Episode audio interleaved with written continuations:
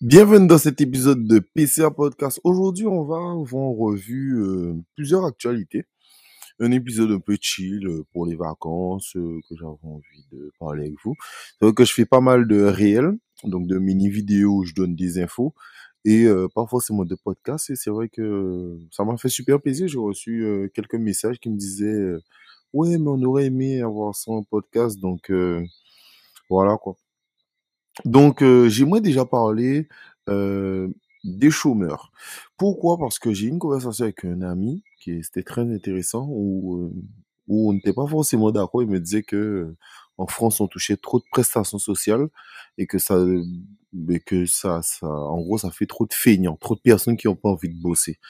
Mais moi, je vois un peu les choses autrement et je vais vous expliquer par rapport à, aux chiffres que j'ai trouvés, en tout cas, de, de ces dernières années. Alors, ce qu'il faut comprendre, c'est que en 2016, exemple, la France a versé 714 milliards d'euros de prestations sociales. Ce qu'il faut comprendre, c'est que la plus grosse partie de cette enveloppe elle est consacrée aux pensions de retraite. Donc, 81% des 714 milliards des prestations sociales sont de la retraite. Donc, quand on vous dit qu'on donne 700 milliards par an en prestations sociales, il faut déjà retirer 80% euh, pour les retraites. Ensuite, vous avez les aides euh, aux familles, 54 milliards, le chômage, euh, qui est 44 milliards, puis l'aide au logement, 18 milliards, puis la, mm, enfin, la pauvreté, l'aide à la pauvreté, 22 milliards. Et le RSA, donc euh, pour les feignants, pour certains en tout cas, on ne représente que 2,2% de nos dépenses publiques par an. En tout cas, en 2016. Là, c'est sûr que ça a augmenté avec le Covid et tout ce qui se passe. Euh, c'est sûr que ça a augmenté. Mais en tout cas, à l'époque, ça représentait que 2%. En France, euh, moi, ça me dérange pas qu'on obtienne énormément de prestations sociales. Pourquoi? Parce que parmi les pays développés, les Français, en 2019, ont payé plus de 1070 milliards d'euros d'impôts et de taxes. Et euh, sur ça, on voit que 700 milliards sont reversés, en tout cas aux Français. Où sont les 300 autres milliards?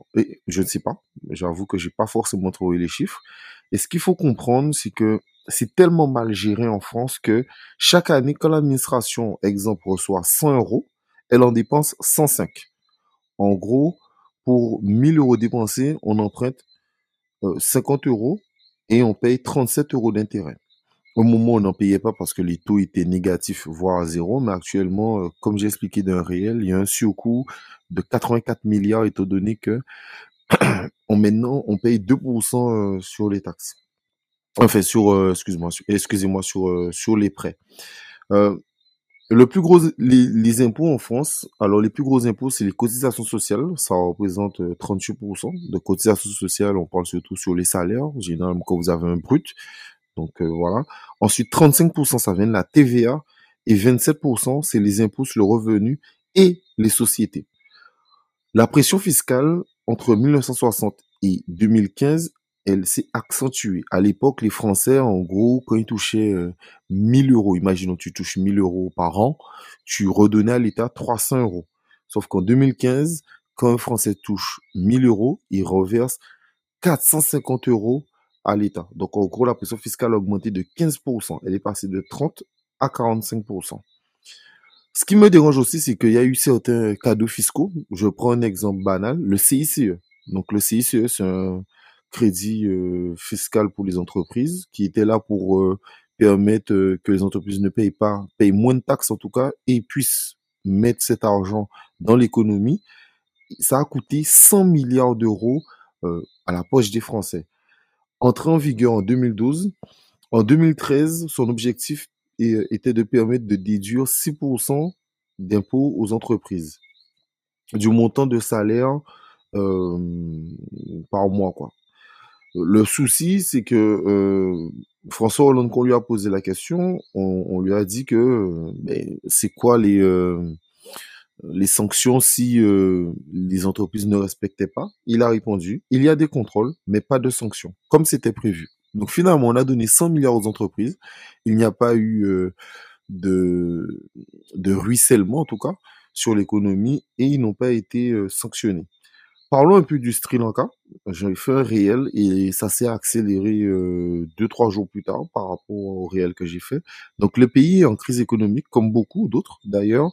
Malheureusement, 80% de son économie vient du tourisme. Et le Covid, bien sûr, a frappé, sachant que, le que les taux directeurs des banques centrales ont augmenté. Avant, ils payaient 4% de, sur leur emprunt. Actuellement, c'est 20%. Donc, ils ne sont plus capables de s'auto-financer et de financer les dépenses courantes du pays. Quasiment, un exemple, quasiment toutes les stations-service sont vides et l'énergie, c'est le moteur de l'économie. Donc, pas d'énergie, ça veut dire, euh, en gros, pas d'électricité, euh, pas de pétrole, etc. pas d'économie, pas de travail. Le président euh, aujourd'hui a quitté euh, le pays en catastrophe. Les manifestants ont pris le pays, ils ont pris le palais et euh, ils se sont même baignés dans la piscine du président. On a vu des vidéos qui tournent. L'Allemagne a le même souci. L'Allemagne qui avait un modèle fort sur l'industriel qui exportait énormément avec tout ce qu'ils produisent. On prend l'exemple surtout des voitures Audi, BM, Mercedes.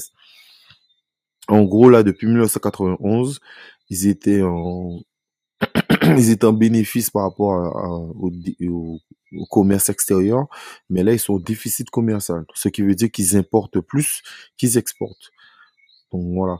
Euh, d'ailleurs, en France, alors que Bruno Le Maire et Emmanuel Macron nous avaient promis de détruire l'économie russe, ben aujourd'hui, euh, le président de EDF, Engie et Total ont expliqué aux Français qu'il faudra faire des efforts car nos réserves euh, ben, d'énergie baissent, donc euh, on pourra quasiment pas se chauffer et euh, cet hiver. Là pour l'instant c'est l'été, donc que les Français profitent parce que ça sera beaucoup plus dur cet hiver. L'Inde est la grande gagnante pour le moment, donc elle achète le pétrole russe et le revend plus cher aux Européens, étant donné que les Européens expliquent qu'ils veulent pas utiliser le pétrole russe, sauf que les Russes sont les plus gros exportateurs de gaz et de pétrole. Donc, on est obligé de passer par eux. Euh, ce qu'il faut, euh, ce qu'il faut comprendre, c'est que les, les, gens, les gens se disent ah mais ça veut dire que les Français euh, vont acheter, en tout cas les Européens vont acheter du pétrole et du gaz américain, donc du gaz de schiste. Sauf qu'on n'a pas les infrastructures pour, et c'est pour ça que j'ai fait un réel pour expliquer que Victor Orban, le président de la Hongrie, a demandé 7 milliards d'euros à l'Union européenne pour pouvoir changer les infrastructures et pouvoir euh, ben, accueillir le, pétrole euh, américain. Ce qu'il faut comprendre, c'est que actuellement, on peut, on a les infrastructures pour avoir le gaz de, des Russes, mais pas les infrastructures pour euh, accueillir le gaz, le gaz et le pétrole américain. Il nous faudra environ deux ans pour pouvoir euh, changer les choses. Et c'est pour ça que l'Inde est en train de se gaver. Donc euh, voilà. Euh, D'ailleurs, euh, ils ont ils ont expliqué qu'il y avait une petite bonne nouvelle parce que la Turquie a trouvé du gaz dans la mer Noire, quasiment 3000 milliards de mètres cubes. À comparaison, au cas où, ce qui est assez drôle, c'est que la Russie exploite, eux, 170 milliards de mètres cubes. Donc ça n'a rien à voir avec les petits 3000 milliards. On a l'impression que 3000 milliards c'est beaucoup, mais pour l'économie mondiale, euh, c'est très peu. Chine vs Taïwan, j'en ai parlé, j'ai même partagé la vidéo de l'ambassadeur chinois en France qui a expliqué que même militairement, ils ne laisseront pas euh, Taïwan prendre leur indépendance. Euh, on sait que les Américains font en sorte de faire monter les tensions, comme ils ont fait avec l'Ukraine au cas où, euh, je dis et je répète, euh, pour ceux qui s'intéressent, allez regarder les Panama Papers. Ils ont montré que Zelensky a volé à son peuple 58 euh, millions de dollars. Donc voilà, on le fait passer pour un héros, mais pour l'instant, en tout cas dans les faits, ça reste un, voleur. il y a aussi eu le sommet des Amériques. Ça a montré la soumission des pays comme Haïti, où on a vu le, le Premier ministre haïtien baisser la tête en serrant la main à Biden. Euh, d'ailleurs, Biden a expliqué euh, qu'il fallait aider les réfugiés euh, vénézuéliens. Ils sont 6 millions.